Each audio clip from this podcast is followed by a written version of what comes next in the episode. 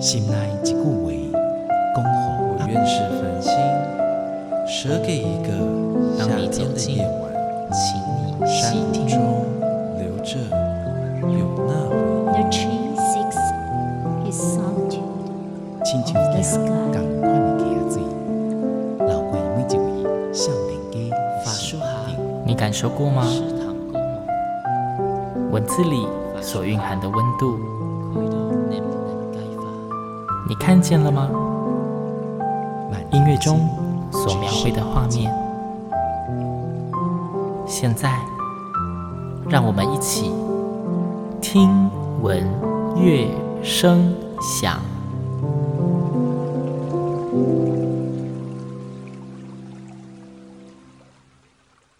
各位听众朋友们，大家好，我是主持人新阳，欢迎再一次跟我一起听闻乐声响。而在这一季的听闻乐声响呢，大家应该都还蛮习惯，星洋每一集都会邀请一个可能是艺文团队或是文化种类的来宾，来跟大家分享不一样的艺术文化的讯息，让大家更了解，其实台湾一直都是一个有非常多元，不论是族群文化或者是艺术文化方面。那这一集节目呢，星洋要跟大家聊聊，或者是说跟大家介绍一个。嗯，或许有些人知道，但是星洋承认我并不是非常熟悉的艺术文化种类，它叫做豫剧。豫呢是犹豫的豫。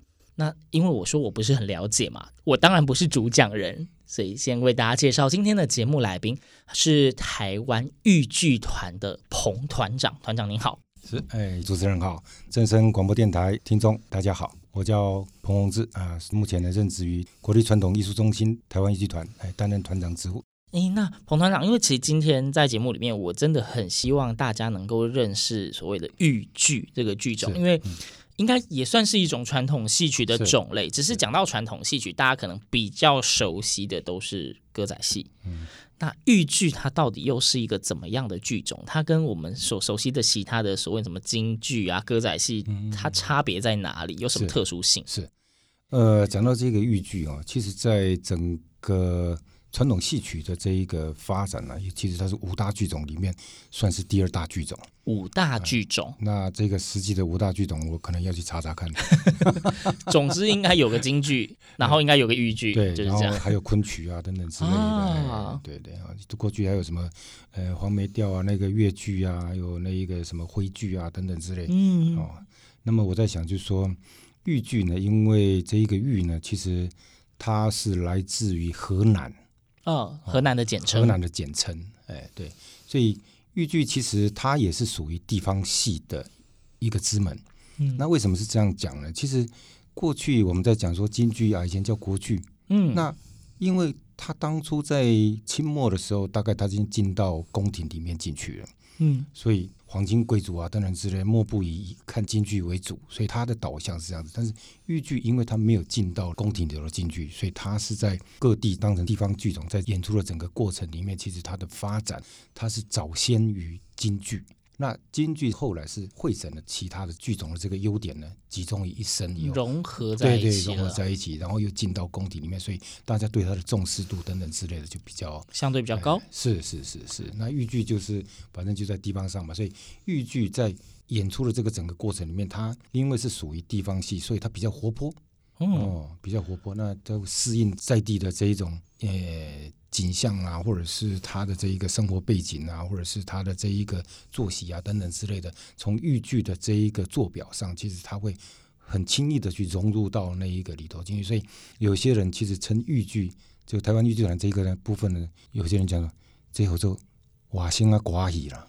哇，现在寡喜哦，因为大家对歌仔戏，我相信大家印象大家就是哦什么台湾本土的传统戏曲，然后有非常贴近常民生活。是是，是。那所以其实豫剧它应该也是有相对应类似的，比较贴近平民。我们刚说它没有红到宫廷里面去，嗯、都在民间流传。是是是。所以更接近一般生活形态。对对对对对，是是。所以也就是说，我们大家可以想到是，当我们在看豫剧的时候。应该说，每一种戏曲，每一种艺术文化，它应该都会带有一些族群或是风俗文化的特性在里面。嗯、是是，对。那豫剧它的形态跟好，你说瓦辛啊、寡喜好了，嗯那它跟寡喜这两者之间，就是请有没有什么比较明显的差异吗？呃，我我们我们在谈这一个比较明显的差异的这个过程，因为为什么会叫做瓦辛啊、寡喜呢？其实歌子戏它也有梆子，嗯那豫剧呢，它就叫梆子戏，嗯，所以这两个地方就比较雷同一点，嗯只是语言上的不同而已。哦哦，但是做表上其实基本上就会变成，就是说，大家因为都是生活化的这这这一种演出的这一种形态，所以跟歌子戏大概也差不多。那在唱的过程里面，但是因为我们在讲唱念，其实他自己有自己本身的这一个锣鼓点啊，或者是他的音域啊等等之类的，所以跟歌仔戏慢慢的，它两者之间会有这一个不同的这一种景象出来。但是我们唱歌子戏，其实用本嗓的机会比较多。嗯，但是豫剧它就不一样了，它它它又有一个名称叫高波子，高波子，高波子就是他在唱的时候用非常高亢的这这种发音的方式去做表。那他在唱的这个演员在运作的这个整个过程里面，他必须要真假嗓混用。那真假嗓混用的时候，其实对演员的喉咙啊，其实是负担负担比较比较重一点。嗯哦，但是这个没没办法，因为他的剧种生态就长这个样子，所以 你要走到这样来唱豫剧，你就必须要去学习对对，学习或适应它。它它的这一个部分。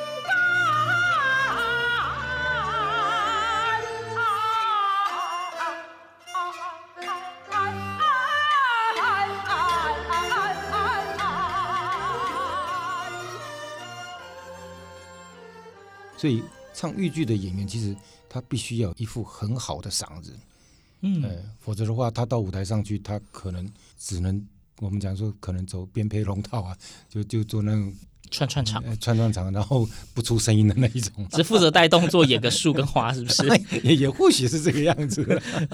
OK，蛮有趣的。好，所以豫剧它的特色大概有讲出来，那它的音乐的部分其实也会跟歌仔戏有一点点接近咯。音呃乐的部分，有一部分可以接近嗯，啊、但是因为韵的问题嘛，对对对，对所以那个韵的问题，它会跟歌仔戏就会有区别。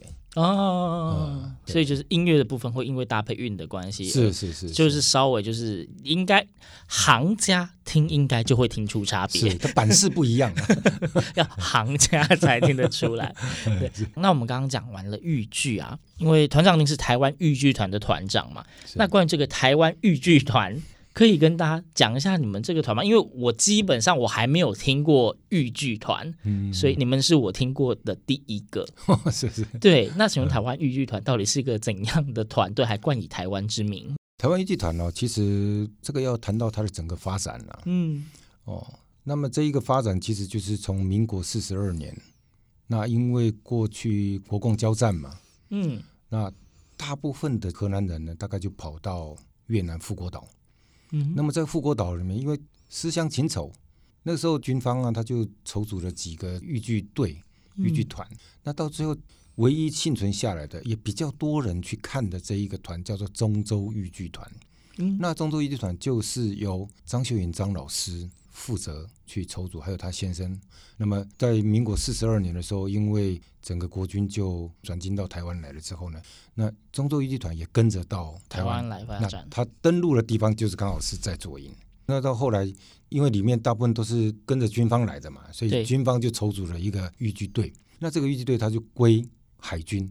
那海军的过程里面，这个豫剧团就归到海军所属的陆战队，嗯，辗转 对。就归到陆战队。那陆战队那后来就成立了这一个所谓的飞马豫剧队。哦，好可爱的名字。对，那这个飞马豫剧队的这一个成立呢，其实从那一个时期，从民国四十二年哦，飞马豫剧队就立足在高雄嗯，哦，那么一直到民国八十四年，呃，三军剧团就陆光、海光、大鹏，嗯，就合并成国光剧团。啊，现在也是非常有名的 对对，剧团，是是是。那那个时候的飞马豫剧队呢，就暂时之间没有被考虑到进去里头。但是因为军方的精简的这一个作为呢，组织再造呢已经开始启动了。对，所以后来才在八十五年的元月归到国光剧团附设豫剧队。嗯，哦，那么到了九十七年，豫剧队就升格变台湾豫剧团。那之所以升格台湾豫剧团，是因为那个时候我们的传艺中心成立了。嗯，哦，您对这个历史真的是信手拈来，就这样一路念过去，没看考都背得那么清楚。这个记记忆蛮深刻的啦，就是在九十七年的三月六号，突然就一道行政命令来了，那豫剧团就成立了，那国光也成立了，那哦传艺中心也成立了，就在这一个氛围底子之下，就豫剧团的整个的这一个发展呢。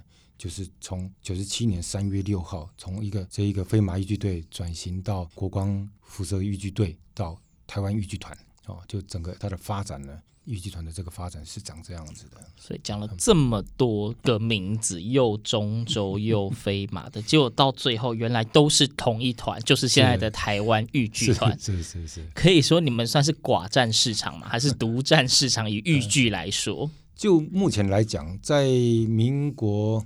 六十七年以前，其实它应该是属于寡占，哦，还有其他的豫剧团哦。对对对对，那个时候还有私人的两个剧团，联勤的也有，哦，然后陆军的也有，然后大鹏也有，但是他们的寿命其实都还蛮短的短哦。那到最后就是剩下飞马豫剧队留下来。那到目前为止呢，就是从并到国光之后，豫剧团呢，它就变成一个独占，现在台湾只剩下就这么一个团。哇，这也算是快要濒临绝种哎！这样就是说好听，其实我们说独占市场只有这一团，但是我们就是往在比较负面的想，就是感觉也很危险的，濒临绝种，这一团没了就没了，就没了就没了，对，确实。可是好，就是我其实周遭有朋友曾经有提过豫剧这个剧种，他们主动提出的，我才知道说。他其实是属于豫剧的爱好者，嗯，原因是他觉得欣赏豫剧有一种痛快的感觉。嗯、他说，不论是唱腔或是整个那个，呃、嗯，在感情上，对对对，嗯，他觉得看完都会有一种非常痛快、爽快的感觉。嗯、对，为什么他会有这种感觉？其实我刚跟各位观众有报告，就是说，因为它是生活化、在地化，嗯，所以在舞台上的整个呈现，其实它是融入生活的。你会让他看说啊。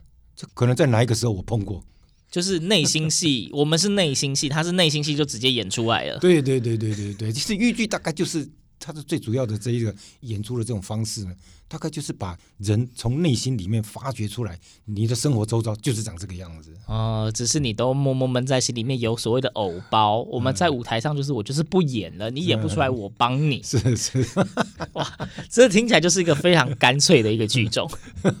对，所以所以他所以我们我们在讲说豫剧其实它是一个。比较泼辣型的，或者是说，就是比较生活化、在地化，就就它的形态大概就是就是这样子。我刚只听到“泼辣型”这三个字，感觉很棒。我以后人家介绍豫剧，我就说：“哦，我上次访问过一个来宾，他就是讲说豫剧，你只要记得三个字，叫做‘泼辣型’，呃，很有记忆点。是，对，我觉得这是一件非常好的事情。对，那我们刚刚讲说豫剧团，它经过这么长时间的这样子演化嘛，到现在正式变台湾豫剧团，那。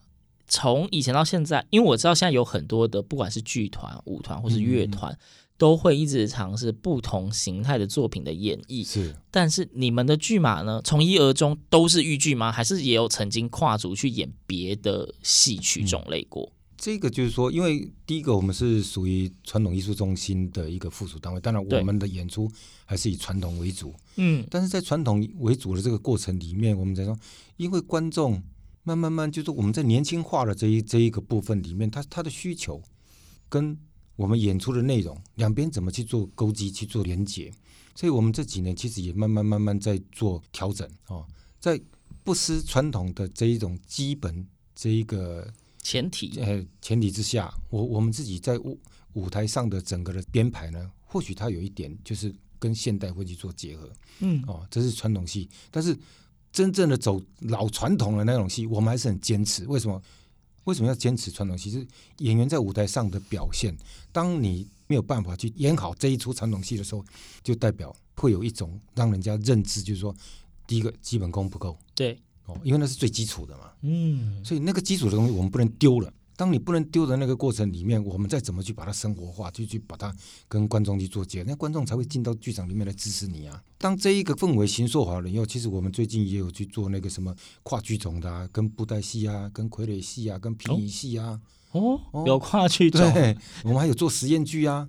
哦啊，因为观众的这一种来自四面八方嘛，他的需求不一样。嗯、那我我们怎么去去找到这个支持的这一个观众？就是我们是多多益善，因为你观众越多，其实对我团的整个的这一种呃，在不论是要经营或是推广，对教育方面，是是是，应该都是相对有利的。它都有加分的效果在，所以我我们也不能就说你就死守啊，你就豫剧你就演豫剧。那当这一个观众觉得说啊，豫剧就就是这样子的时候。或许对他的吸引力啊，等等这有一些观众他他可能就离开了，嗯、那但是我不能让他离开，我一定要把他再再再把他拢过来，哦，让这个剧种才可以永续发展下去。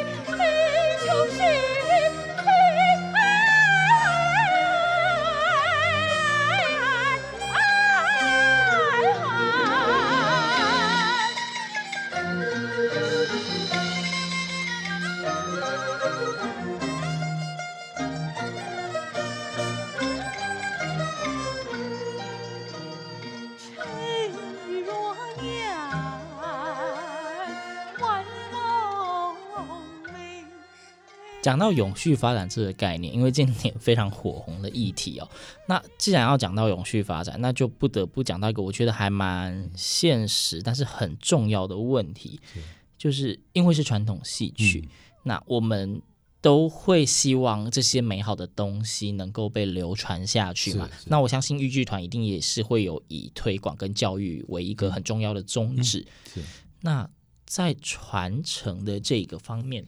您觉得豫剧这个东西好了，或者是我们说文化的传承上面，您有什么看法？因为可能有些人像之前曾经有访问过来宾，他觉得传承一定会蕴含着一些改变，是你不可能嗯。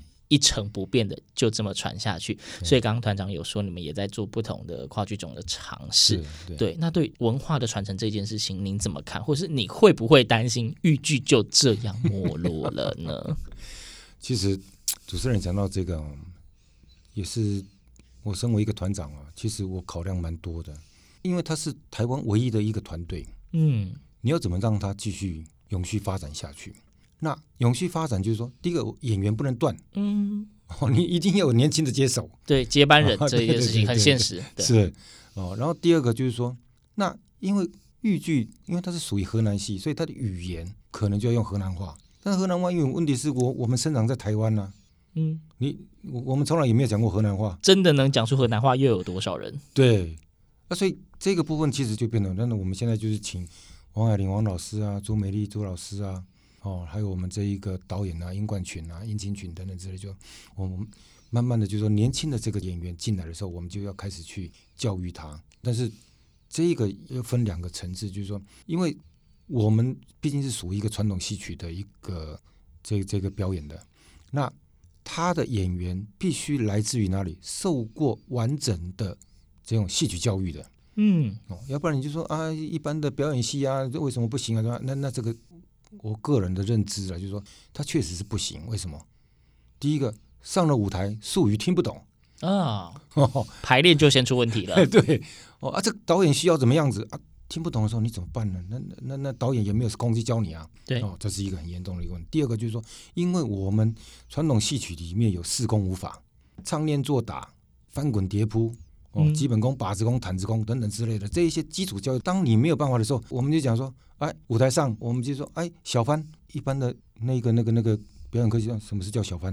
小翻是什么？就是翻跟斗的那个，也是一种翻跟斗，翻跟斗某一种形式。对对对，那我们就说，那两军在对战，主角跟主角在对战的时候呢，哦，就是好好人跟坏人在对战的时候，我们讲一个馒头，哎，我讲馒头不是拿来吃的，啊，是不是？一个馒头，馒头是什么？馒头就是说，你演员要被砍的那一个人头要低下去，然后那个刀子往上面这样撩一下，给他一下这样。哦，那哎，这个其他的这个，我们我们讲说。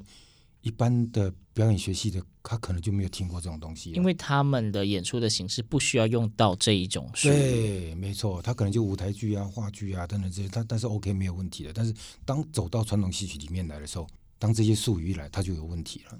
因为豫剧团刚刚讲，就他因为他是单一个这一个剧团的时候呢，学生一定要有，那学生要有，然后他又必须要接受过语言上的训练，然后。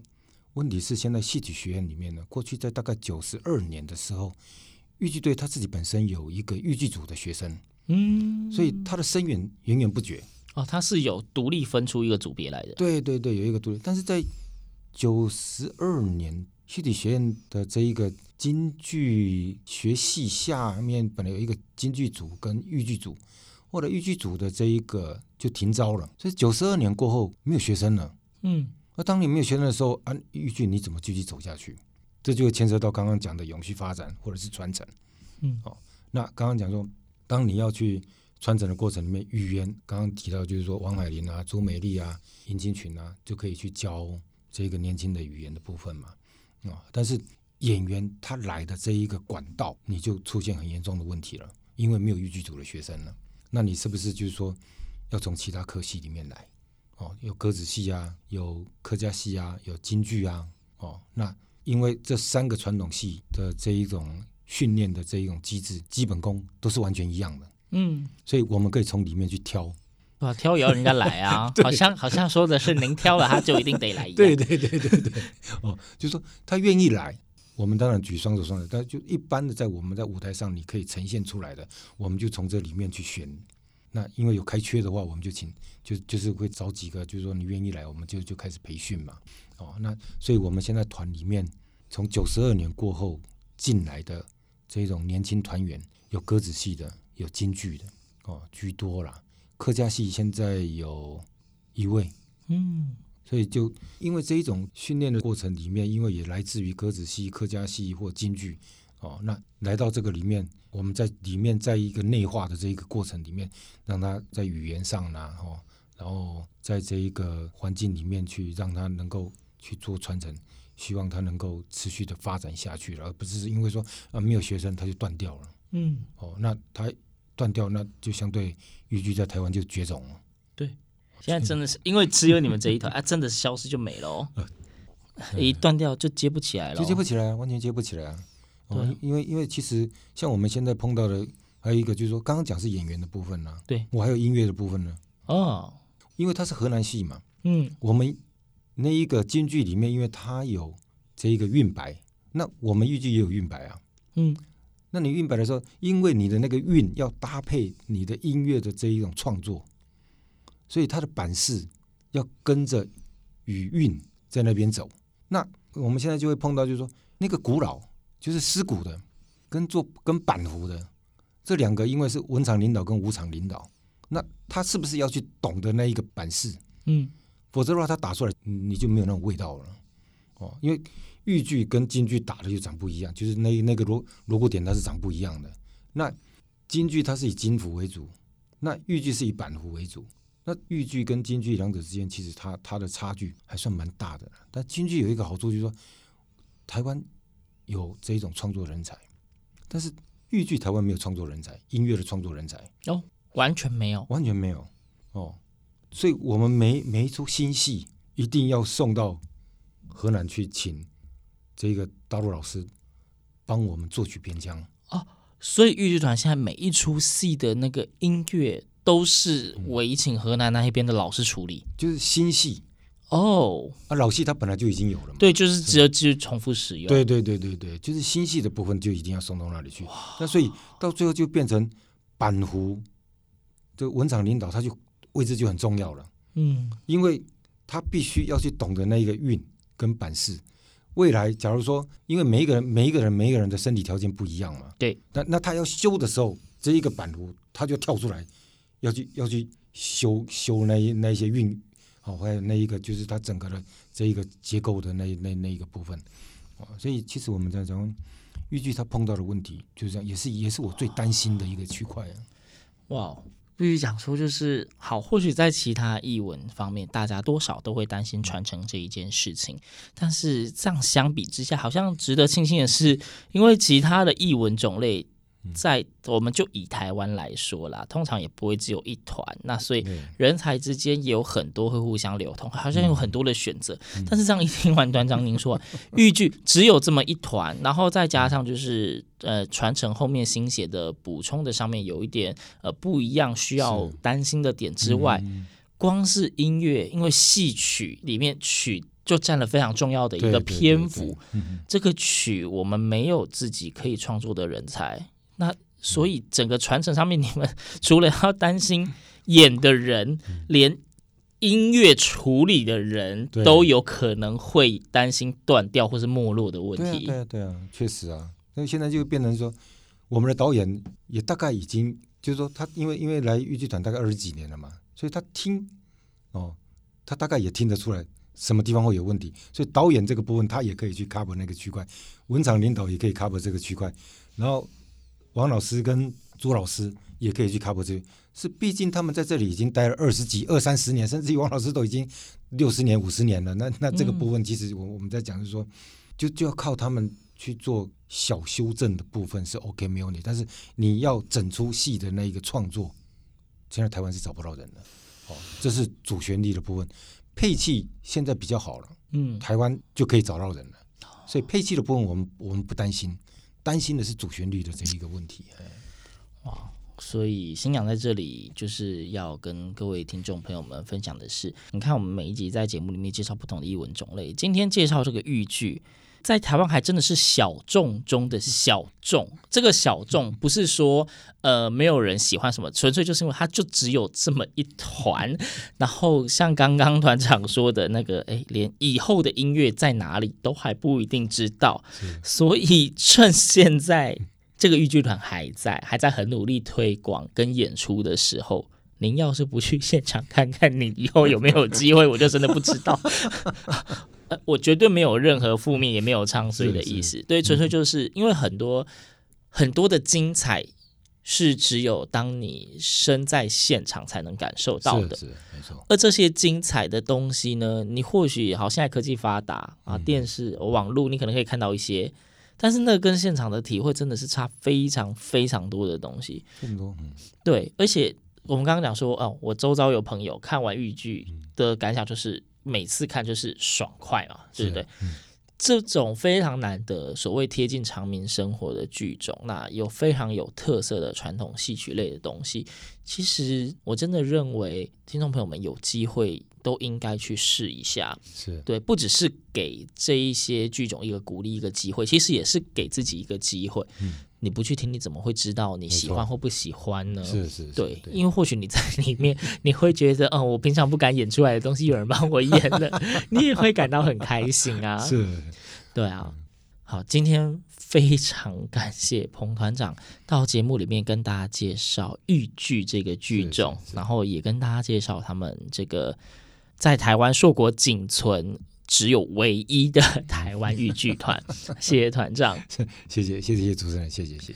对，那今天的节目呢就到这边。哎，豫剧是非常难得的传统戏曲，那绝对有它的美感，有它非常值得大家去欣赏的地方，请大家千万不要忘记，好好的关注一下台湾豫剧团。嗯，给自己一个机会去看一下他们，即便是只有一出作品，你总得要有个开始，让自己踏进剧场里面去享受一下那种淋漓尽致的畅快。那天文乐声响，我们下周同一时间空中再会，拜拜，拜拜。